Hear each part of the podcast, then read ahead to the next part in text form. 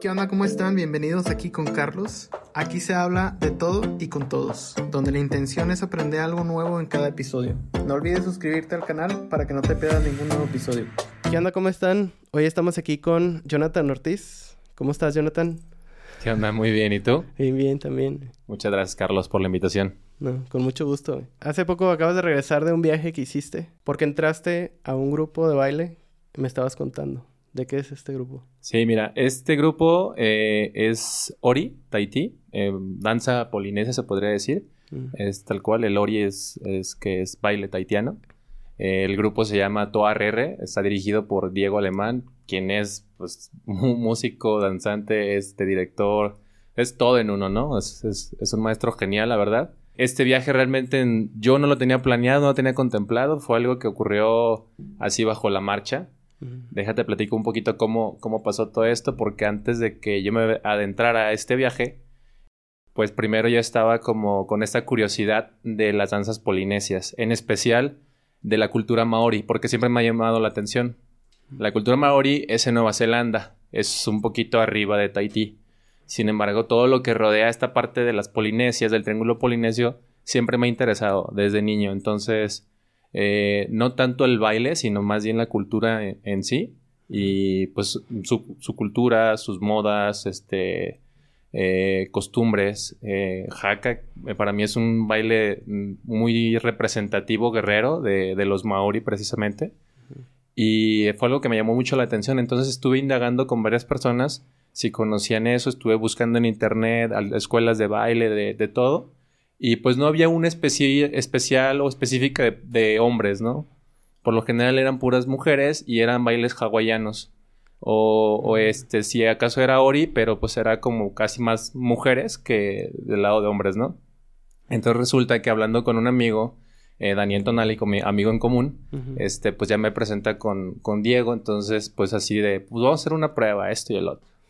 Y pues digo, o sea, ya esta, a estas alturas, a esta edad y todo el rollo, como meterte a, a hacer esa danza, a mí me dio un chingo de miedo, me dio un chingo de pánico. Lo que te puedo decir es de que me, me daba como, pues este miedo de decir, ah, pues es por mi edad, o sea, ya tengo pues casi 30 y 35 Ujú. y pues no sé, no la voy a armar, X cosa. Eh, no he bailado antes este, profesionalmente, entonces digo, ay, cabrón, no sé qué. Pero pues son cosillas que se van, el- eh, se van eliminando y cuando te dicen las cosas, por ejemplo, de cuando tienes miedo, pues ahí es, ¿no? Aviéntate. Entonces, pues ahora sí que con, con miedo y todo me adentré.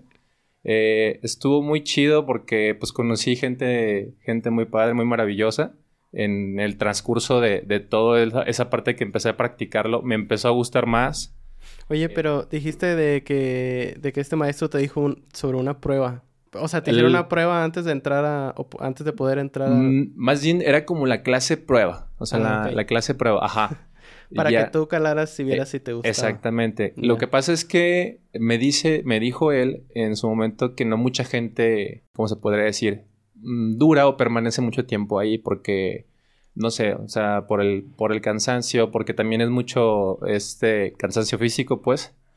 Y aparte mucha gente a veces no aguanta toda la, la rutina porque si es un ejercicio ah, aeróbico, es este de resistencia, o sea, es algo muy, muy completo. Este, para la parte de, de, pues, de un ejercicio cotidiano, la verdad sí te, sí te sirve bastante bien. Entonces, pues de ahí lo fui fomentando y se me hizo muy chido. Y allí es pocos, a un mes, yo creo, habían, iban a celebrar lo que vendría siendo, no recuerdo bien si eran dos, dos años o tres años de, de aniversario de, de la academia de baile. Ujú. Entonces, pues ya ahí en la academia lo platicando con, con los integrantes de ahí, este, pues ya me, me van, me van diciendo de que tienen un viaje planeado para Tahití. Entonces decimos, ah, cabrón. Y me dice, es que vamos a competir. Y yo, ah, ¿a poco. Entonces, pues te llena así como de, órale, ¿y qué onda? ¿Te vienes con nosotros? Entonces yo decido, pues, no sé, déjame pensarlo. Como que era otra vez ahí el, el miedo. Pero, pues, toda esa parte que estoy trabajando de cambiar este, mis paradigmas y todo esto, pues dije, ¿por qué no? O sea, ya hice cuentas este, en la, la parte de inversiones y todo. Dije, pues, ¿por qué no? Deja entrarle. A lo mejor de aquí entonces sí me, me familiarizo mucho, aprendo unas coreografías y pues las bailo, o sea, a lo mejor. Pero no era mi, no era mi plan como tanto de bailar allá, ¿sabes? Más bien era como de ir a disfrutarlo. porque tenía, como que se me habían juntado varias cosas que yo quería. Una era ir a conocer allá la Polinesia, ¿no? Otra era tatuarme, este, precisamente todo este tatuaje polinesio allá, con, con, un significado. Y pues fue lo que me gustó y dije, pues ¿por qué no? Voy, lo cumplo, este, me voy de vacaciones, me divierto y ya. Entonces, ¿entraste tú cuándo? ¿O hace cuánto tiempo? Entré en mayo de este año. y eso fue en noviembre. El concurso fue en noviembre, así es. Ok. Sí, el concurso fue en noviembre. De hecho, ya cuando se acercaba, porque también fue como, fue algo rápido, se podría decir, porque eh, Diego, alemán, me, me, propone que fuera orero. El papel de un orero allá es como el narrador de la historia. Es una persona que se planta en el escenario, este, va narrando la historia, pero en el idioma de, de ellos, que es el Reomaoji el que hablan los taitianos prácticamente. Entonces, pues era eh, aprenderme, pues, ¿qué te diré? Unas cuatro o cinco hojas de, de, otro idioma, de otro idioma con otras características y otras entonaciones. Entonces, y estarlo memorizando, porque todo era, este, pues ahora sí que practicarlo y estarlo hablando. Eh, al principio yo no sabía todo eso, nada más me dijo, me dijo, este, ¿has, has declamado? ¿Has, este, hecho oratoria o algo? Y yo le dije, no, pero pues no, no tengo miedo a estar en público, entonces ya como que de ahí fue el paso adelante y vámonos. Entonces también me aventé, no te voy a decir, no te voy a mentir, si fue un ratito como de estrés y de de nervio porque era estar repasando, como, como en la secundaria o en la prepa, cuando te vas macheteando así varias cosas, este, el que la tabla química de, este, química de elementos, ¿no? Y todo ese rollo. Entonces era algo parecido acá, pero macheteátelo así en menos de, pues que quedaban dos, tres meses. Ya tenemos que aprendernos todo, pues, y pues sí estaba algo, algo difícil. Pero aparte en otro... En, otro, idioma. ajá. Sí. Exactamente. Pero estuvo, ya, ya, ya estuvo muy chido Déjame te cuento algo. Cuando, bueno, esto ya es cuando ya estamos en la competencia. Se siente, yo ya me iba ya había estado en un escenario pequeño aquí en, Guadalajara, pero no como el de allá. O sea, reflectores, no podía ver a la gente, se prenden las luces y pues ya nada más yo me veía en el escenario, pues totalmente oscuro y la luz enfrente de mí. No sé, em, yo desearía que cada uno de ustedes, de los seres humanos, se sintiera tan grande como me sentí en ese momento. O sea, se siente algo majestuoso.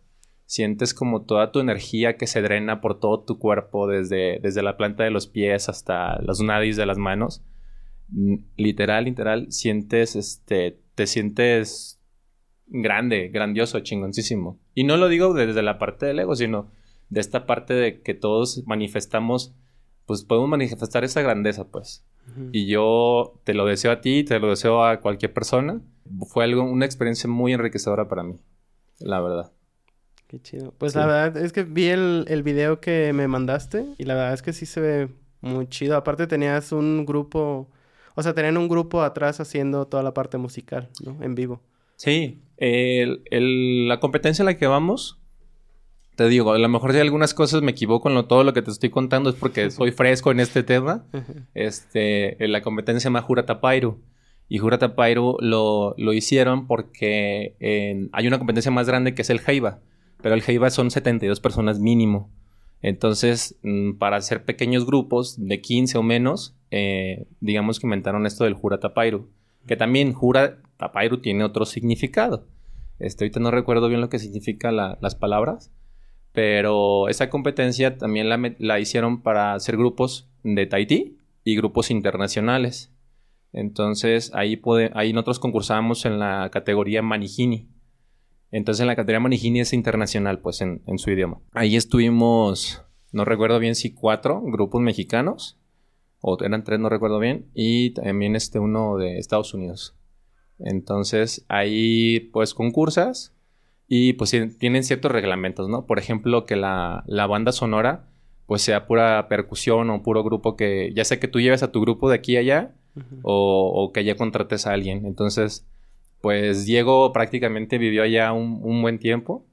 Entonces, pues él conoce mucha gente de allá, este, él contrató a los músicos, este, parte del vestuario también allá lo hicimos allá. Y ya también de aquí nosotros llevamos vestuario. Entonces todo ya iba como como pues establecido y cosas allá las, las fue consiguiendo él. Entonces dices que los músicos, él, o sea, la mayoría de cosas las organizaron allá. Pues imagino que también llevar como mucho equipaje de aquí para allá está cañón, ¿no? Porque pues el viaje está largo. Vi que eran alrededor como de un día y medio o algo así. Sí, pues en, en avión nada más fueron tres horas de aquí a Los Ángeles y de Los Ángeles allá fueron nueve horas, creo, no recuerdo bien. Mm. Pero pues sí te pierdes un, un día completo entre esperas y demás. Oye, ¿y todas las, las escalas son en Estados Unidos, vi? Sí, sí, es que ahorita eh, nada más hay un avión que sale eh, de ahí a Tahití, que se llama Air New Tahití, creo. Es el que sale.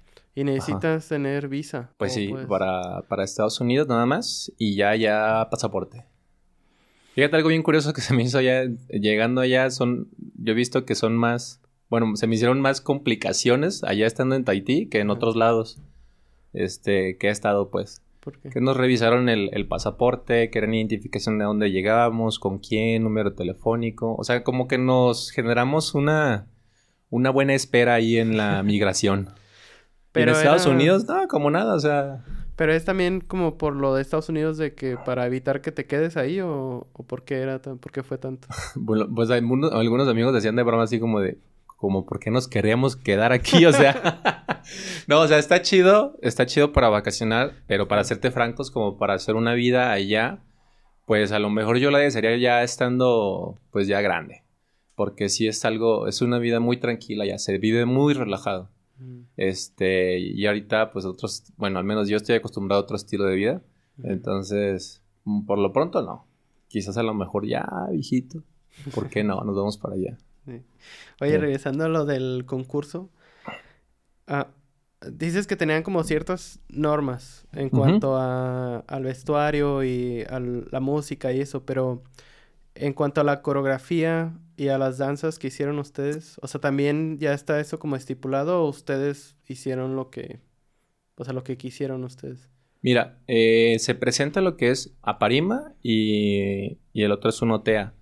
Eh, Otea es como una danza pues tradicional de guerra, se podría decir, en la cual participan este tanes, que son hombres, vagine, que son mujeres, y ay, no me acuerdo, amui son los dos. Entonces se hace una otea de hombres, una otea de mujeres y, un, una otea completa, que fueron como las principales que nos aventamos al, principio, al inicio. Y después, este, es una parima. La parima ya es como un baile más, más, más este, bueno, no, ¿cómo se podría decir? Contemporáneo, en la cual pueden participar los dos. Esto se caracteriza porque son un poquito más lentas. Se podría decir, a lo mejor burdamente, que son como baladas.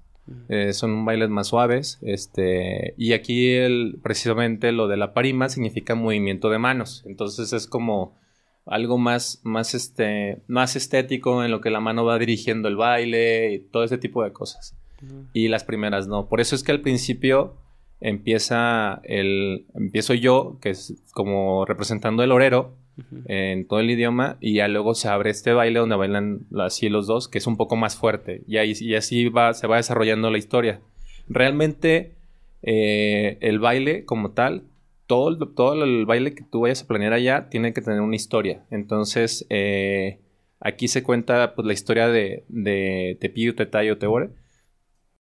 Pues es una, una historia del, pues, del agua, de la reina, de cómo la reina se va, eh, digamos que la reina se va perdiendo, se va perdiendo contra las olas, la aldea como que pierde ese equilibrio entre mar y la tierra, eh, después de esto la reina se enamora. O sea, desarrolla una historia del baile y ya lo que hizo Diego en, en ese caso pues, fue plantar la historia completa ya en la, en la, forma de coreografía, ¿no?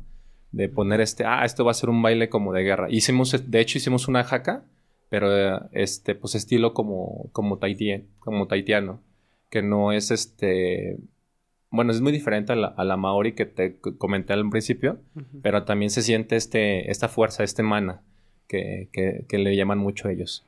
Entonces, pues es una combinación, pero todo va de acuerdo a una historia. Todo va de acuerdo a una historia y pues prácticamente se va actuando con el baile Y el orero también, eh, una de las ventajas o también como puntos que tiene, es que mientras él va desarrollando una parte de la historia, lo va contando, tiene oportunidad el grupo como de hacer el cambio de vestuario. Porque si los cambios son así en, en fa, o sea, en minutos. Bueno, no minutos, o sea, en segundos ya tienes que estar listo con otro vestuario, otro penacho. Y pues los vestuarios no son así como, bueno, sí son elaborados, pero son como muy, como, no sé, las mujeres es una falda y un top, ¿no? Los hombres también es como su taparrabos, ¿sí se llaman taparrabos? Ay, se me perdió ahorita el nombre porque es more, more es como la tipo falda de, de hombres y mujeres y el otro es, mm, ay, no recuerdo, pero es uno chiquito. O sea, el que tú dices puede ser más chiquito. Sí, o sea, la verdad, eh, al principio era como algo incómodo porque decía, o sea, voy a usar una tanga, ¿no? Eh, y, y, te voy a decir, te voy a ser honesto, o sea, el primer, el primer día que me la puse, sí sentí así como la violación. Pero ya después de que la vas usando, se te va, se te va, se te va yendo como el miedo. Entonces, pues eh, fue algo que también me gustó porque, y lo digo que me gustó con todo el orgullo porque vas, vas perdiendo esa inhibición que tiene, que tengo, con que tenía, mejor dicho. Eh, y era como de, pues, ¿qué tiene? O sea, es mi cuerpo y todo el rollo, o sea, no me estoy avergonzando de él y pues, ¿para qué? Entonces, pues era tal cual como tú dices, aquí, pues, milmente tu taparrabos este, pues eran penachos, eran este, coronas y prácticamente eh, eh, había vestuarios que eran naturales totalmente. O sea, era nada más un lazo y de ahí íbamos amarrando hojas. Entonces era construir el vestuario y con hojas naturales, todo, todo, todo. Entonces unos vestuarios sí los mandábamos a comprar naturales y otros los íbamos haciendo. Entonces eran varios, porque también nosotros los llegamos a, llevar de aquí este, ya armados lo que tú me dijiste de cuántos equipajes llevábamos. Por lo general llevábamos este un equipaje grande del pues el normal de 20 kilos y ya luego el chiquito y una mochila. Pero llevábamos uno entre dos personas más o menos de puro vestuario, de lo que echábamos ahí de todo de todo el vestuario que llevábamos. Incluyendo también estas cosas que traías tú como este casco y las conchas y eso. Sí, sí, sí, sí. Eh, la, corona, este, pues esa es otra de las cosas que te califican allá, que no todos los materiales tienen que ser como sintéticos. Mm. O sea, por ejemplo, si te piden ciertas cosas que deben de ser naturales. Si vas a meterle hojas a tu vestuario, que no sean hojas de plástico. Si vas a meterle conchas, este, pues que sean conchas reales, naturales. O, o sea, todo ese tipo de cosas sí tienen que ser naturales. Nosotros que, lo que sí podíamos llevar, por ejemplo, eran este, esas, more como eran como de tipo de plástico, pues no había problema. Eh, pero si llevamos, por ejemplo, hojas de plástico, ahí ya incurríamos con una penalización de tantos puntos, pues. Porque también sí, tienen que cumplir este, ciertos puntajes para pasar a la eliminatoria. Entonces, que al final de todo, pues obtuvimos el tercer lugar. eso es muy chido. Y eso también cuenta por la oratoria que hiciste tú. Me imagino que en todos existe ese orador o, era algo muy característico de su grupo. Eh, no. Em, bueno, de hecho sí le dieron la oportunidad a Diego de poder desistir del orero. Eh, pero eh, pues el enfoque de Diego era hacerlo completo, ¿no? Hacerlo prácticamente lo más taitiano posible. Entonces, pues ahora sí que nos, nos, nos acatamos a, cada, a cada cosa. Que al final estuvo muy chido. O sea, y a todos los que se presentaron allá, pues todo lo que recuerdo, todos también tenían orero. Entonces, aquí incluso no fui el único yo, porque ya estábamos este, a escasos meses de, la competencia eh, y no teníamos, o sea, no teníamos todo el, texto definido de lo que íbamos a, a decir. Entonces, otra persona, Alejandro, me ayudó ser este, parte de, del orero. Entonces, el segundo orero que hacía, que hacía yo, lo dividimos en dos. Y el último también, y otro también, uno el penúltimo. Entonces, pues fue menos carga de chamba, pues porque era como más, más pesado en unas semanas aprender de todo y pues bien, que era lo, lo mejor, pues. Y ya estando allá, eh, nos felicitaron mucho, fíjate. O sea, fue algo muy, muy, muy bonito porque la gente de allá estaba muy orgullosa de que lo representáramos, su cultura, y aparte de que el orero del, pues el diálogo que habláramos tal cual el, el reo Maoji, no lo habláramos tan mal. Entonces, pues sí se, fue, fue, algo muy chido, fue como, como una estrellita en la frente cuando llegamos. Entonces, eh, o sea, es una competencia que no es cerrada, o sea, es como abierta al público en general o hay cierto, como que venden boletos. Eh, a la competencia, eh, si tú quieres entrar a la competencia, está abierta a cualquiera. Nada más tienes que cumplir con una cuota, este, registro de personas y pues bailarines y ya. No, me refiero a la gente de, de ahí. Al público. al público en general. Ah. No recuerdo si eran como dos mil francos lo que tienes que pagar. Que eran como unos 300, 400 pesos. Algo así más o menos. Ajá. Pero sí, pues todos los días ya estaba el cupo lleno. O sea, ya estaban vendiendo todos los boletos. ¿Y cuántos días fueron? De Júrate Pairo fue como una semana completa. Nosotros estuvimos nada más un día. Eh, pero sí fue como una semana completa. ¿Y ustedes quedaron en tercer lugar? ¿Y cuántos equipos estaban en esa categoría? Según yo recuerdan, cinco. Cinco. Que esta vez, eh, a lo que me habían dicho, no había tantos como en otros, en otros años. Pero. Y, además de esa competencia hay otras ahí mismo en esa temporada. Este, está el OTN, que es el. Ay, se me olvida. Pero también ahí, ahí bailan, por ejemplo, de forma individual. Y hacen así solos. Que también está muy chido esa parte. Ah, creo que vi un video justo hoy. Estaba viendo un poquito más de, de la cultura tahitiana. Por lo que ibas a venir aquí a platicar. Y vi un, un muchacho que estaba haciendo un solo. Ah, sí. estaba curioso, pues, pero estaba chido. Porque también tenía a los músicos atrás haciendo, tocando. Y él estaba como que, como que al ritmo de la música haciendo su baile. Sí, está muy chido. O sea, al, para serte sincero, yo no he visto, o sea, que se respire, que se respire un, un ambiente como allá, pues, o sea, tan, tan fraternal, tan, entran, o sea, por ejemplo, la música, la, y los músicos de ahí, este, pues no sé, o sea, empiezan a tocar, pues, y, la gente baila, este, por ejemplo, cuando empezó lo, lo del, lo que dices tú de, este cuate que se está moviendo al ritmo de la música, lo hacen a tal grado, pues, de que ya se siente como el mismo movimiento, no sé si te pasó cuando lo veías que a lo mejor decías, ah, la música es él, o sea, se vuelven como, como uno en ese rato. Está, está muy padre ya. Y también se respira como esa parte muy calurosa y muy Mm, muy acogedora de la gente. Está, está muy chido. Es como si estuvieras, por ejemplo, con tu tía que a lo mejor te quiere, este, no sé, alguna tía que tengas, no sé, supongo, que te recibe con un montón de comida y véngase, mijito, usted que no ha comido nada, o tu abuelita, tu mamá, quien sea, allá son iguales, allá son iguales, pero sin conocerte, o sea, es, es lo chido. ¿Llegaron a esta isla o el avión llega a esta isla y solamente se quedan en esa isla? Ahí, ahí te va. El, estuvo muy padre. Y si llega a ver esto, Teura, te mando muchos saludos. Eh, nos, nos recibió precisamente Teura, que es un amigo de, Diego y de Carolina. Llegamos a, a, Tahití. Estábamos en la parte grande de Tahití. Le llaman Tahití, Tahití Nui, que es grande. Tahití Iti, que es chico. Entonces nosotros nos íbamos a quedar en unos bungalows en Tahití Iti. Sin embargo, pues para hacer eso tenemos que hacer rodear toda la carretera, que son prácticamente un montón de curvas, y pues hacemos como una hora. Entonces, unos días antes nos recibió la familia... Ay, se me olvida el nombre, por favor, no, no, me vas a regañar. la esposa de Teura.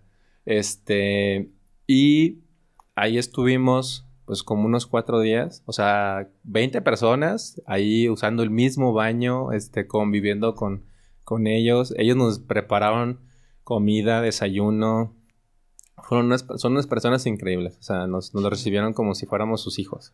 Y nos adoptaron como si fuéramos su familia. O sea, al final del día, este, yo me siento en, deuda de, con ellos. Y, y de ahí eh, nos fuimos ya después a, a nos fuimos dos, noches este, con Teura, también con su familia. Y también, o sea, lo mismo, la misma calidez, la misma, o sea, nos, nos recibieron muy, muy, muy, muy chido. Y ya de ahí fuimos a, los bungalows. Entonces, ya de ahí, la primera semana era como puro ensayo, estar preparado para la competencia. O sea, así como pues mucho, mucho estrés, o sea, y, y estrés y no, porque también estuvimos un rato en las playas, este, dando vueltas de compras, o sea, estuvo, estuvo chido. ¿Y les prestaron algún lugar para practicar o fue donde Fíjate que allá no tienen como lugares propios para, para ensayar, como que nada más cuando, cuando es la temporada de, de estas competencias, es cuando lo hacen, pero sus escuelas están así muy alejadas o están así como reservadas para, para sus escuelas de danza. Entonces, eh, dos veces fueron en dos estacionamientos de unas fábricas. Entonces ahí nos, dieron chance, llegaron los músicos y ya nos pusimos a ensayar todos. Una vez este, nos tocó con lluvia, entonces estábamos ensayando con toda la lluvia. Sí, pero así no, no, no hay lugares, o sea, prácticamente en el estacionamiento teníamos que, que ensayar, practicar. Y dices que fue una, toda la primera semana, ¿y cuántas semanas estuvieron o cuántos días estuvieron ahí? Fueron que 19 días, 17 días, 17 días si no mal recuerdo. Ya los últimos días, fíjate que es algo que te quería comentar. Tuvimos un recorrido que ya era los adentros de la isla. Lo que pasa es que afuera, pues es como puro mar, ¿no? Pero ya en el centro es como la parte selvática de la isla. Entonces ese día nos fuimos a los adentros y Olivier, que es un guía y además de guía, pues es eh, director, maestro, conservador de la cultura taitiana. Este, bueno, nos, dio una, buena cátedra que nos hizo pensar mucho a, muchos acerca de, nuestras convicciones, pues de cómo esta parte de, que nos gustan tradiciones ajenas a las nuestras. O sea, nos hizo como hacer esa reflexión de, de por qué nos gusta tanto el taití, el taitiano, el ori, este, y porque no amamos nuestra cultura como tal. Entonces nosotros así como de, y ya después lo platicamos todos, y es que todos amamos nuestra cultura mexicana. Pero de alguna manera nos llama la atención esto. Entonces, este, pasando esto, pues, eh, de la reflexión y demás que nos hizo, muy chido, eh, le, nos regaló, se podría decir, una ceremonia por parte de, pues, de Diego, porque ya tiene mucho tiempo conociéndolo, en un marae. El Marae es, es un centro ceremonial religioso, se podría decir, pero no tanto del catolicismo o de esa parte de la cristiandad, sino también hay un Marae, eh, por ejemplo en Nueva Zelanda, creo que es eh, Malae, eh, se llama, y es un templo, pero está hecho con madera y cada madera tiene formado un, como un tipo tiki, dios y demás. El punto es que es, es un lugar así con, con varias piedras, es como un cuadrado, en el cual en el centro pasa una persona de los sabios o las personas más, mm, pues más, más, este, con más sabiduría del, pueblo, se podría decir, que incluso ellos son los que te pueden decir si, si va a haber, si se va, si va a haber cultivos, si va a haber buenas, buenas este, cosechas, todo ese tipo de cosas, que es como el equivalente aquí, se podría decir un chamán, pero no el chamán actual, sino el chamán antiguo, pues de la, de la cultura azteca. Entonces, algo parecido es acá. Y esta ceremonia, pues, él pidió por nosotros, pidió este, por nuestra competencia, por el baile, por, por, nuestro espíritu. Al final se me hizo muy padre porque es algo que se siente, además de que lo ves, se percibe. Ya esta persona pasa con uno, cada uno de nosotros y nos hace pues un saludo muy tradicional que se llama hongi. El hongi pues es, es este pegar la frente con frente y, respirar este, nariz con nariz también. Entonces es como la respiración entre los dos, que pues como tú ya, ya sabrás, es como esa parte de compartir el, del tú eres yo, yo soy tú, o sea, esa parte como de la intercambio de, aire. Qué chido. Entonces, aparte de que estuvo muy chido todo, pues también es algo espiritual que, que se maneja ahí mucho. ¿Y eso fue antes o después? No, eso fue después. Eso fue después de la competencia. Sí. Ah, me lo imaginé, me lo imaginé antes, eso hubiera sido súper, les hubiera empoderado demasiado para la competencia, ¿no? Digo, igual es, es padrísimo haberlo vivido después. Sí, eh, incluso, bueno, no lo saben todos, pero sí, Diego tuvo eh, oportunidad de hacerlo, pero, o sea, no como, como realmente estábamos con tiempos estaban muy, muy apretados, no teníamos este, como pues, este, pues esa parte de, ah, vénganse todos para acá, o sea, traíamos tres carros diferentes, entonces era, pues, dividirnos en tres. Pero sí estuvimos un día antes de la competencia, o dos días antes, eh, y sí pidimos en un maray que estaba cerca del camino donde estábamos, y ahí pues, nos fuimos, tal cual pedimos, hicimos una ofrenda con flores y pues pedimos por la, por la competencia. Entonces sí, sí, sí se hizo algo antes de. Y después pues también estuvo, estuvo, estuvo genial. Qué chingón. También vi que subiste dentro de tus historias eh, una... Creo que iban atrás de una camioneta y parecía... De hecho pusieron hasta música de Jurassic Park. Sí. Para que parecía cuando estaban atrás los, los cuello largos. Ah, haz de cuenta que sí. La vista ya es espectacular.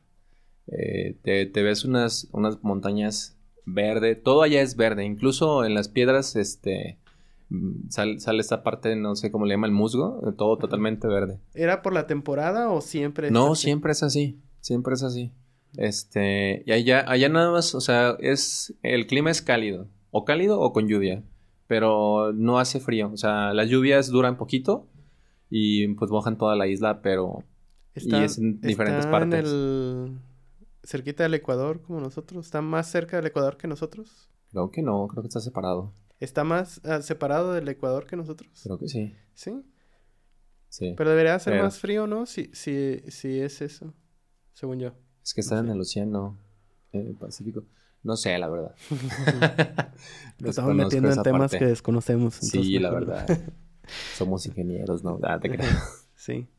Nada, qué chido. Sí, se vivió algo muy chido, fue una experiencia muy gratificante para mí, este, en todos los aspectos, o sea, en el aspecto personal como crecimiento eh, fue algo muy, muy grande, espiritualmente estuvo muy chido toda la energía que, que, que tomé allá, porque literal, en, pues en una, en una de las clases, la maestra Ross, bueno, para quien no sepa quién es la maestra Ross, tendrían que ir a meditación.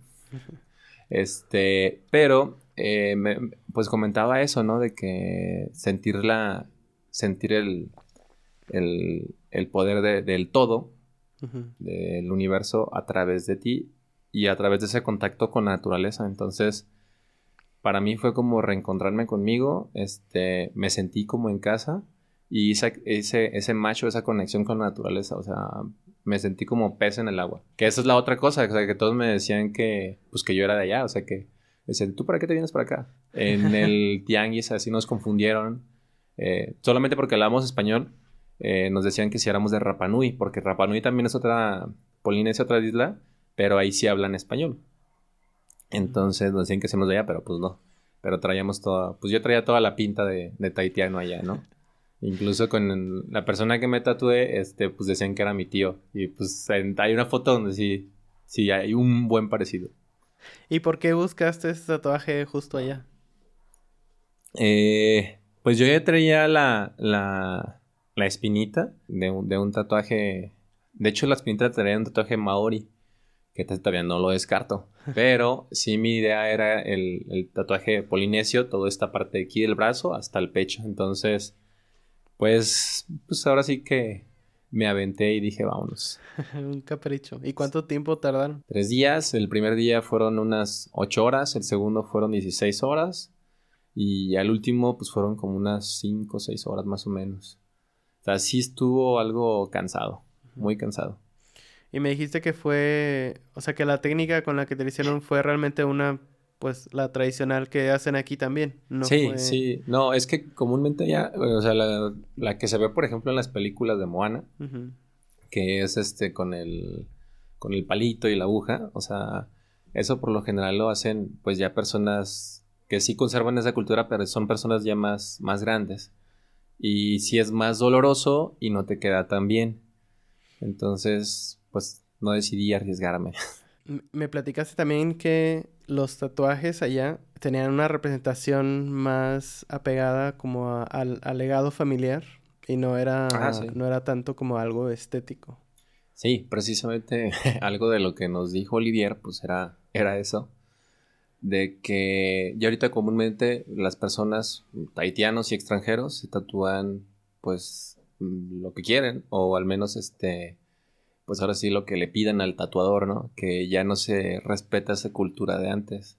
Te platico rápido. Eh, se supone que en cada familia hay como ese linaje del predecesor, que en este caso pues puede ser o el abuelo o el papá, que le dicen al, al, hijo, este, pues no sé, en la familia ha, ha, prevalecido tal, tal tatuaje, ¿no? No sé, por ejemplo, un, una ballena, una tortuga o, o un este, o algún tiburón. Entonces, o diferentes mm, otros tipos de cosas, ¿no? Entonces, ellos deciden si la persona, este, digamos que ya, ya se ganó el, el tatuaje, pues con su aprendizaje, su experiencia, entonces ellos dicen, ¿sabes qué? Si te puedes tatuar ahora, pero solamente una ballena, solamente esto. O sea que ahí el que predomina si se va a tatuar algo la persona que, está adelante, que es el hijo, pues son, las, son los papás o los abuelos. Y ellos también te pueden decir, por ejemplo, eh, no sé, a, su criterio, ¿sabes qué? Este, pues porque has trabajado en esto, esto y el otro, pues te mereces esto, ¿no? Entonces es como de, pues mm, me voy a tatuar este, un sol eh, que representa, no sé, la, la, luz, el brillo, la calidez, este, inicio, fin. Entonces ese tipo de cosas ya son como más arraigadas culturalmente.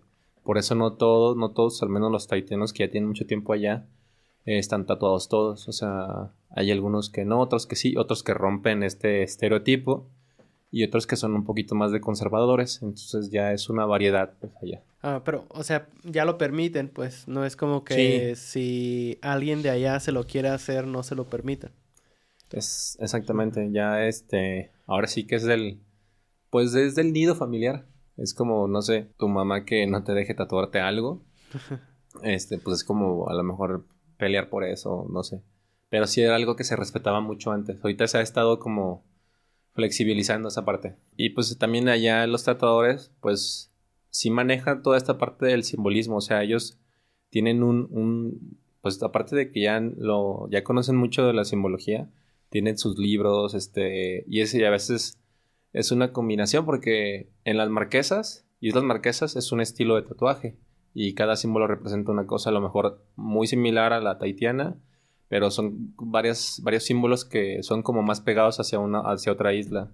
Porque ahí, este, este tatuaje, por ejemplo, tiene una combinación de las marquesas, de Nueva Zelanda, de Samoa también.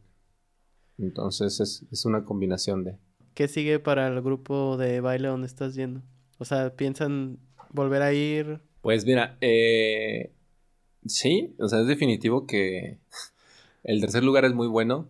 Sin embargo, no, no creo que estemos, bueno, Diego y todos, no creo que estemos a gusto solamente con el tercero. Entonces, este año eh, sí, se, sí se va a preparar el, siguiente show. De hecho, también Diego ya, había comentado eso, pues de que ya estaba ideando en su cabeza las ideas para este nuevo. Y pues es como todo, ¿no? De los pequeños errores o pequeñas cosas que podemos mejorar, ya vimos dónde, dónde, este, dónde duele, entonces es ahí donde vamos a, a poner esa parte en práctica para, para, mejorar muchas cosas. Entonces, este año sí se piensa. Y yo al menos, yo como objetivo personal, lo que pienso es en este año, y así ya lo decreté, irme a Nueva Zelanda. Entonces, si acaso yo les caigo de Nueva Zelanda para allá. Ok, esa parte de, del grupo. Sí, sí, sí. Sí, sí, si se, hace, se hace todo eso, porque Diego había, había, comentado que si este año lo hacemos, que el primero quisiera caer en Hawái y ya de Hawái a Tahití, pues para conocer más islas. Entonces digo, si se hace eso, pues a lo mejor yo me voy a Nueva Zelanda, luego a Hawái y luego a Tahití. Y en eh, cuestión de generar los recursos para ir, o sea, este, en este viaje que hicieron, hicieron como una, una rifa, ¿no? Estabas haciendo. Sí, este, ahora sí que, por ejemplo, para para lo que eran, pues, cosas personales, comida y todo eso, pues era por cada quien. Pero para el vestuario, sí hicimos, este, hicimos rifas, hicimos también una presentación para recaudar fondos. Entonces, pues varias cositas así de eso que, que ayudaron para, sobre todo para el vestuario y para muchas cosas que, que no se tenían contempladas. Pero sí, sí, sí hubo la manera de, de generar esos recursos. Y antes de ir allá, dices que practicaban mucho aquí, pero hacían, hacen presentaciones seguido aquí en Guadalajara.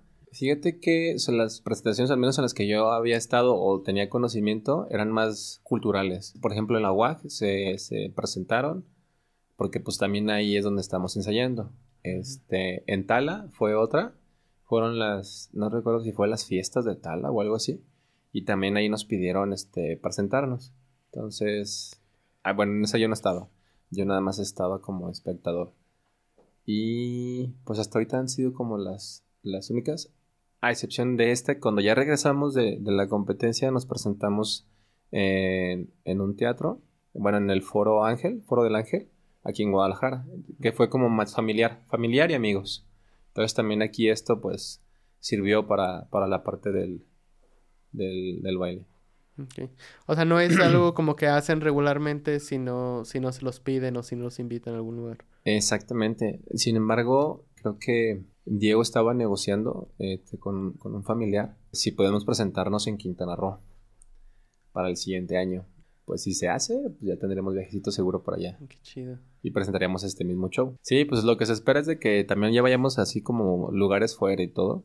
Eh, es, lo que también pretende Diego, precisamente, darle un poquito más de, promoción al, grupo. Este, y que tenga más esta parte de, pues, mm, ¿cómo se podría decir? Eh, pues que sea vistoso, pues, de que, no nada más aquí en Guadalajara esté. Me has platicado también que te llamaba mucho la atención, aparte de, la cultura maori, la, cultura egipcia y la sumeria. Sí. ¿Qué es lo que más te llama la atención de eso? Em, empezando así, por escala, Maori, aparte de que lo, me llamó mucha atención desde chavo y todo, y era lo que la otra vez platicando yo con mi novia, le decía que yo no, no sé cómo, o sea, no sé, hasta ahorita no se me ha como confirmado que, yo ven, o sea, que tenga como ese pasado, ¿no? Entonces, ahí quedó, el, quedó la plática, ahí quedó eso, y después tuve una confirmación, no por mí, sino por otra persona que me decía que en una vida pasada este, fui Maori y fue liderando un tipo de, tipo de cierre como el que estábamos haciendo en ese momento. Entonces fue como que pum, o sea, fue una, una confirmación plena de, eso, del por qué me llama tanto la atención esa, esa cultura. Y de la parte de, de los egipcios sumerios, me he visto en varios sueños y en varias visiones en, en las cuales este ya he visto a más de una persona que conozco, o sea, he visto a mi novia, he visto amigos, eh, que incluso nos identificamos y luego nosotros hablando entre, entre nosotros, oye, este, no sé, yo, estaba ahí, tú eras esta, y, ah, yo también, y así, o sea, es una... una sincronicidad. ¿Has tenido sueños donde te visualizas tú, visualizas a más personas conocidas tuyas, pero se visualizan en esa época? Exactamente, exactamente. O sea, eh, ha, salido en una, o sea, salió en una meditación, salió en sueños que yo he tenido, o sea, nombres que, que, me dan. He visto mucho ese vínculo, pues, con, la, con esa cultura. Entonces, también, o sea, ahí ya no me queda duda, pues, de que también en otra vida estuve por allá. Y pues no sé, o sea, un gobernador o faraón o, qué sé yo, pero de, eso sí estoy seguro, pues, o sea, de eso no me queda ahorita ni la menor duda. ¿Y por qué crees que esas como tipo visiones que has tenido que te remontan a esa fecha, estando tú en esta, en esta fecha? Oh, buena pregunta. Hasta ahorita no lo sé, pero yo sé que pronto lo voy a descubrir. yo creo que es algo a lo mejor, algo, bueno, al menos cuando he visto que empiezas a, tener como esos, esos recuerdos vívidos o, esas memorias, es porque hay algo que, de ahí todavía tienes que trabajar aquí. Entonces son, son cosas como, como que te recuerdan y te hacen, te hacen ser consciente de, esa energía o de esa, o de esa experiencia que tienes de, esos momentos. Por ejemplo, lo, lo, lo que digo, lo de la cultura maori, pues para mí me dio como esa, esa fuerza y esa creérmela yo, ¿no? O sea, creerme que, tengo esa grandeza, esa, esa maestría de, ser quien soy, pues, y, no, tener miedo a nada. De acá del otro del egipcio, pues no sé, la verdad. Así que yo creo que tendría que ir a Egipto para descubrirlo. La cultura sumeria, o sea, no la tengo como bien identificada, sí llegué a, a investigar un poquito de eso, pero yo la asociaba más a esta historia de, de los Anunnaki. De los Anunnaki, ajá. Pero, pues como tengo entendido que es una, una cultura, una civilización que fue como que de las primeras. Ajá. Pues según yo no hay como tanta información. Se podría decir que sí y no. Hay un templo en... Ay, siempre me, me parece trabalenguas. Huibeclitepi. este, que se cataloga como el primer templo de, de esas culturas. Y la cultura sumeria se supone que fue de las primeras. Pero como tú lo bien lo dices, ¿no? En los relatos del Anunnaki también hay un libro que es como el que en teoría se basó la Biblia. Bueno, ahí entraríamos en temas como de, este, peligrosos y, y, un poco pues difíciles de debatir. Pero eh, pues ahí se habla de toda esta parte de los Anunnaki, que pues eran como los dioses que, que, que bajan de, de, arriba y forman esta cultura que ya después se conoce como la Sumeria. Y fueron como los, los, los, inicios pues de, esta parte de la, cultura humana. Porque, bueno, es que sí está medio, medio rara esa historia, pero no, está tan rara, porque al menos yo sí siento una identificación pues de ahí y antes de eso. Entonces, no, no creo que todo lo que dicen o todo lo que se habla de los sumerios sea tan falso. O sea, sí tiene, sí tiene algo de verdad. Porque creo que también incluso los sumerios tienen su propia historia del, diluvio, ¿no? Sí. Anki, que es el, dios representado como el dios creador, ahí se supone que, esa parte del diluvio era como para eliminar esas razas aberrantes que se habían hecho entre, eh, se podría decir, los Anunnaki o los dioses y los semidioses. O sea, porque hubo como esa en esa mezcla entre, entre humano y Dios, de la cual se crearon los que llaman también la, Biblia, los, conoce como los Nephilim, y este, y gigantes y todo, o sea que ya eran, mm, eran, manejaban un, una, una parte negativa más, más centralizada que, que el ser humano, ya después de que el ser humano ya, este, digamos que evoluciona y es una persona como más equilibrada en teoría de sus emociones, eh, lo que querían hacer supuestamente era, digamos que quitar esa aberración, pues, que en, la Biblia pues se describe como el diluvio para los pecadores y que solamente podían existir las, razas de animales y demás que se iban a rescatar, ¿no? Sí, sí, sí, sí, son temas muy interesantes. Sí, sí, yo me acuerdo que justo este tema de los Anunnakis o de los sumerios fue el que me acercó a, a querer conocer más sobre la parte metafísica. La verdad, ahorita lo pienso y como que no encuentro tanta, tanta relación, pero pues una cosa me llevó a la otra y, y, pues seguí estudiando eso, ¿no? Lo que se me hace muy curioso es que, eh, pues me aventé unos videos larguísimos que hablaban sobre la historia Anunnaki y los sumerios. Y esos videos fueron hechos basados en un libro que hizo esta persona que se llama Zacarías Sitchin. Oh. No me acuerdo cómo se llamaba el libro. Este, pero él se supone que era un historiador y tradujo unas tablillas que se encontraron, que supone que ahí venía plasmada toda la historia. Entonces hubo personas que leyeron esos libros, hicieron videos al respecto, los subieron a YouTube y fue donde yo me, eh, empecé a ver esa información. Pues hace unos años, como unos cuatro años, volví a, me volvió a dar curiosidad y volví a meterme a ver qué más habían conocido o descubierto sobre eso.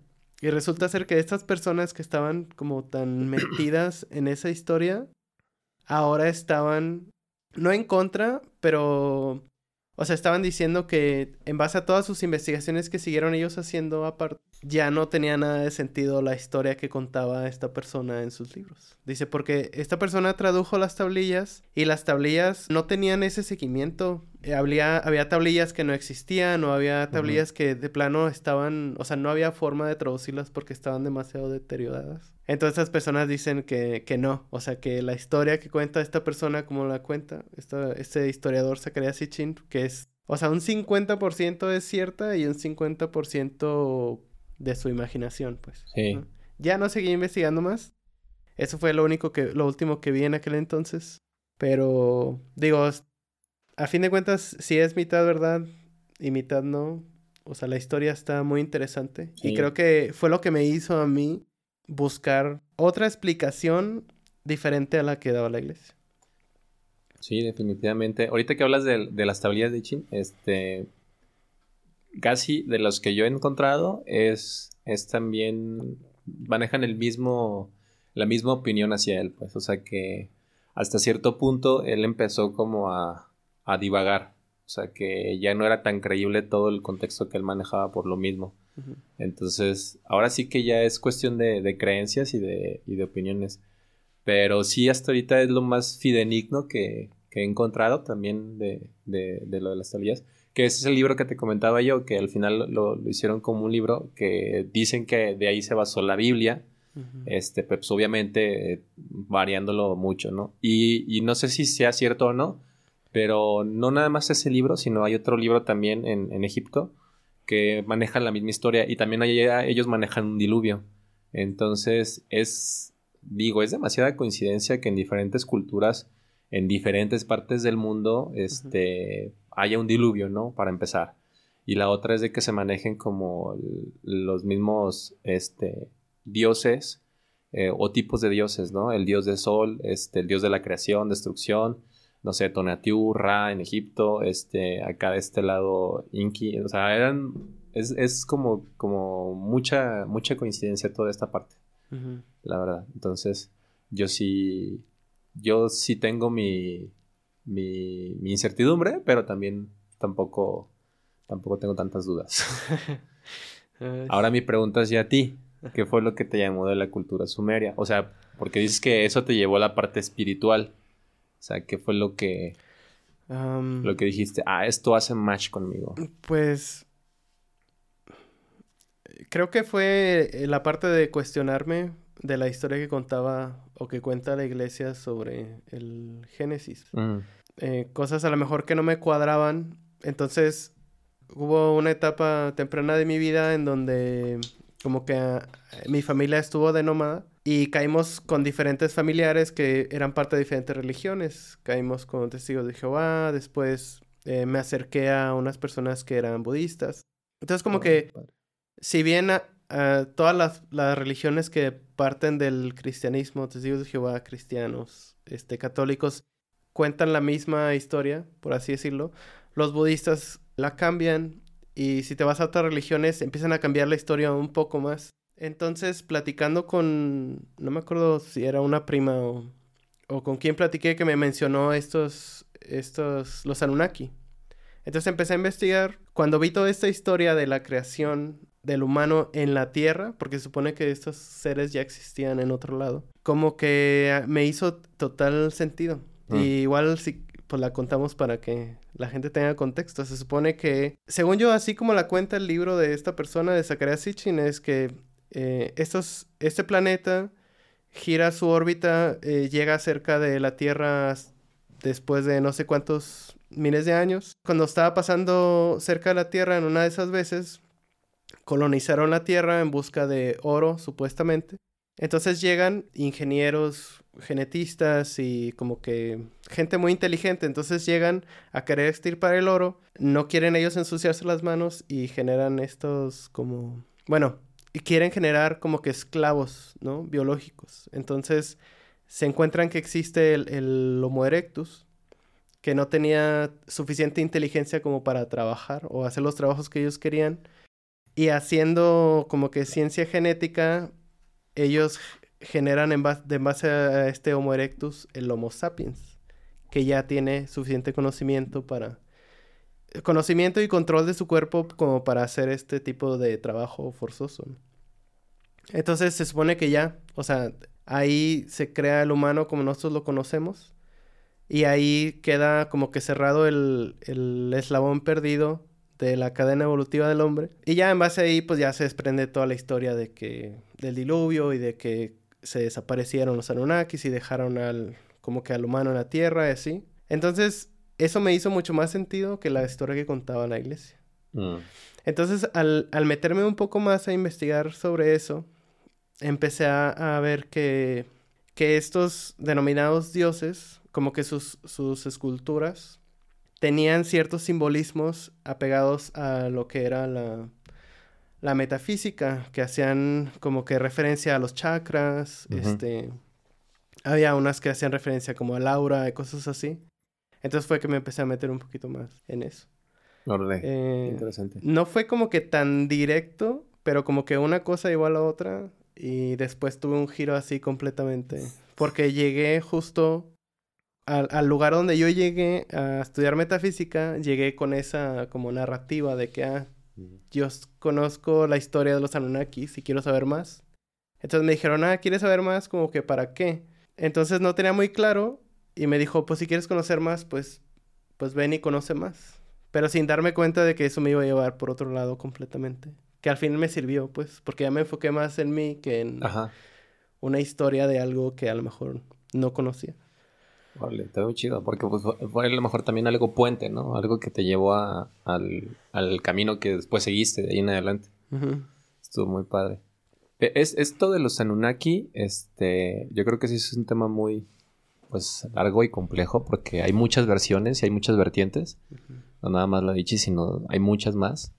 Este, pero sí, al menos yo creo que yo acepto esto como verdad, pues, o sea, lo que nos ha contado la iglesia, pues no, no es del todo cierto. Hay cosas que sí.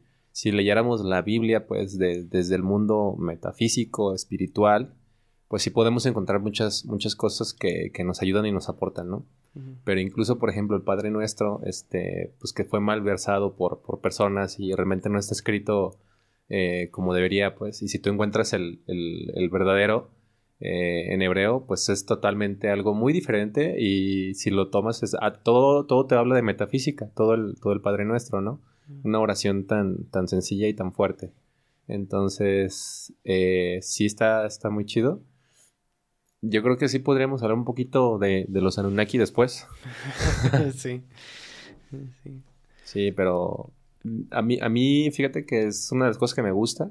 Ya no te comenté, pero también otra de las cosas que me fascina más de esto, porque lo, yo lo voy viendo por tiempos, porque de, antes de esto, me, me, gusta mucho también hablar del, tema de Lemuria y de la Atlántida, porque tiene mucha conexión con toda esta parte de, de, de los Anunnaki, de los sumerios, o sea, de, de las generaciones de, las, de los humanos, o sea, de cuántas, cuántas generaciones han vivido aquí en el planeta. Está, está muy padre todo eso. Ahora sí que pues, podemos tener tela de donde cortar. sí, estaría chido a lo mejor tener un, un, un, programa o un capítulo que para hablar solamente de esas cosas, ¿no? Sí, me parece bien. Un poquillo más elaborado. Digo, ya sabiendo todo esto, de que de alguna u otra forma llegamos a esta parte metafísica, Digo, no sé, no, tú y yo nos conocemos porque vamos a este centro de crecimiento integral, ¿no? Entonces, ¿cómo fue, o sea, ¿cómo fue que llegase de ahí? Pues fíjate que la pandemia ayudó bastante. O sea, yo estaba ya, digamos, voy a generalizar todo, pues. Estábamos pasando ya, estaba pasando yo por, por, por una situación difícil, este, pues tanto en, en, pues, en lo laboral fue muy difícil a mí como este cambio pues de, de, trabajar. Como yo soy una persona más extrovertida, soy más de contacto físico y contacto con las personas, entonces el que me encerraran en, un, en, en mi casa y hacer, haciendo home office, pues a mí no se me daba. Entonces fue algo difícil y también el contacto físico sobre todo porque pues era de que ya no vas a ir al gimnasio, de que ya no vas a estar con el grupo de amigos que, que sales o X cosa. Este, y pues como que fue abonando porque también este, en la cuestión personal, pues en, el matrimonio que llevaba, pues fue algo, algo difícil para mí. Sin embargo, esta, este 2019, que fue donde fue la pandemia, pues ahora sí que aceleró, pienso yo que aceleró muchas cosas que posiblemente podrían pasar en 5 o 10 años y pasaron ahí, ¿no? Entonces, eh, realmente pues lo digo lo digo francamente, no me arrepiento de nada. Yo creo que lo que pasó tuvo que haber pasado. Eh, y parte de, esta, de este proceso, de esta asimilación de todo, fue lo que me acercó un poquito más a mi lado espiritual. Eh, no sabía cómo, cómo meditar, no sabía eh, muchas de las cosas de cómo calmar tu mente, cómo pasivar, porque yo era, en su momento era como, pensaba todo, todo lo pensaba dos o tres veces, era muy indeciso, eh, para tener una, una, aprobación de algo, o sea, para decidir tener que tener la aprobación de alguien más. Entonces es como, como empezar otra vez a, una, desaprender lo aprendido y volver a aprender cosas nuevas que realmente no son tan nuevas porque eh, son cosas que yo veía pero de, una, de un cristal muy diferente. Entonces fue algo muy padre. Ya cuando yo entro acá eh, gracias a, un amigo que me recomendó la escuela, eh, pues ya entro y ahora sí que me, me, gustó y luego como que no me gustaba porque era enfrentar tus miedos, enfrentarte a ti mismo, tus sombras. Entonces pues era una batalla contra ti mismo. Eh, sí estuvo, estuvo algo, algo pues interesante todo este rollo. pero me, me, hizo conectar más conmigo y yo creo que la, evolución de la persona en la que soy ahorita ha, sido bastante. Y de eso estoy muy orgulloso. Pero sí fue parte de la pandemia lo que ahora sí que detonó todo este cambio, pues. Hubo muchos cambios, o sea, bastantes diría yo. Entonces, pues sí, sí, sí tuve que eh, dejar ciertas personas, este, abrirle la puerta a nuevas personas eh, hacer cambios en mi vida personal, familiar y en el negocio, en el también en el trabajo, o sea, fueron varios cambios. Este, también ese año trasciende mi, mi, papá, entonces, pues fueron cosas que fue revolucionando todo, o sea, de alguien en, el que yo pues tenía como mucha, me apoyaba mucho en él, este, y al no tenerlo, pues fue algo muy diferente porque yo ya estando con, este, con esta conciencia lo asimilé totalmente diferente, pienso yo, a que si no hubiera estado así antes. O sea, a lo mejor hubiera caído en depresión o no lo sé. Pero sí, sí fue un año de cambios. Y como te digo, todo abona para mi evolución. Estuvo muy padre. No sabía que habías entrado tú cuando, justo cuando fue la pandemia. Yo estaba antes de la pandemia y también a lo mejor ahorita no tanto, pero antes también me consideraba así como muy, muy extrovertido. Me gustaba mucho estar en contacto con los demás en mi trabajo. Y cuando viene la parte de la pandemia, que nos mandan a todos a nuestras casas, pues sí, para mí fue pues muy difícil también. Pero a mí me ayudó el, el hecho de seguir o que seguía yendo allá a ese centro, pues, porque era mi lugar en donde tenía contacto con otra gente. Ah, qué padre. Fuera de, de la pantalla. Entonces sí. Y, y no, pues te comprendo. Digo, te entiendo completamente lo que me dices. Y justo, digo, a lo mejor no lo hablo mucho en este espacio, aunque sí me gustaría, pero yo creo que espero que más adelante se dé y se dé más la oportunidad con personas como tú, por ejemplo, que ya, ya se adentraron y ya buscaron más este, este crecimiento. Digo, parte de por qué decidí crear este espacio es también por eso. O sea, para para yo poder hablarlo más libremente. Digo, si no hablo directamente de, de este lugar o menciona el nombre o, cosas así es porque pues probablemente no, no es así como me gustaría invitar a personas. Me gustaría que se diera de otra forma, pero el hecho de que haya personas allá afuera que sepan que existe un lugar en donde pueden ir con sus miedos, con sus limitaciones, y ir a, trabajarlas, a enfrentarlas, yo creo que ya es como que suficiente ayuda, ¿no? O sea, el hecho de, no saber qué hacer con toda esta carga que, que tienen o que, o que tengo es, es mucho más feo que el hecho de saber que, que existe, existe un lugar. Simplemente es, pues, buscarlo. ¿Y cómo lo buscas? Pues preguntando. Sí. Y es más barato que un psicólogo. y pienso yo que te ayuda bastante, pues porque también esté lejos de, digo, para no hacerles, este, ¿cómo se llama? Comercial. Para no hacerles comercial ni, ni otro tipo de adelanto, para que vivan toda esa experiencia. Eh, pero sí es algo que nutre y algo que, que se forma hábito de vida. Entonces, lejos de que también, también un psicólogo te puede ayudar mucho, que también no lo, no lo, lo hago menor en este, en este caso, ni, ni, ni, mucho menos.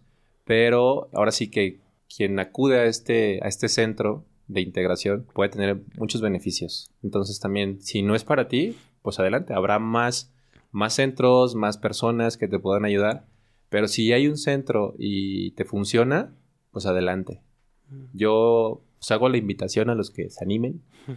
ahora sí que adentrarse entre sus sombras, ya, ya ahora sí que combatirlas, pues adelante. Pregunten aquí con Carlos. Gracias, Jonathan. Pues chingón. Pues yo creo que es buen momento para, para cerrar el capítulo. ¿cómo te gustaría cerrarlo? Pues simplemente agradecerte, Carlos, por, por tu tiempo, tu espacio, tu labor como, como, ser humano y que esto que transmites y que también invitas a las personas a, ahora sí que abrirse y mostrar una parte de, de, sí mismas, este, lo aplaudo y lo reconozco de ti. La verdad, muy buen show. Gracias. Muchas gracias, Jonathan. Maururu, que significa también gracias en taitiano, pero también tiene una connotación más espiritual. Maururu. Maururu. Maururu. Bien, gracias. Pues gracias a todos por escuchar. Este fue Jonathan Ortiz aquí con Carlos y nos vemos en el siguiente capítulo. Adiós. Adiós.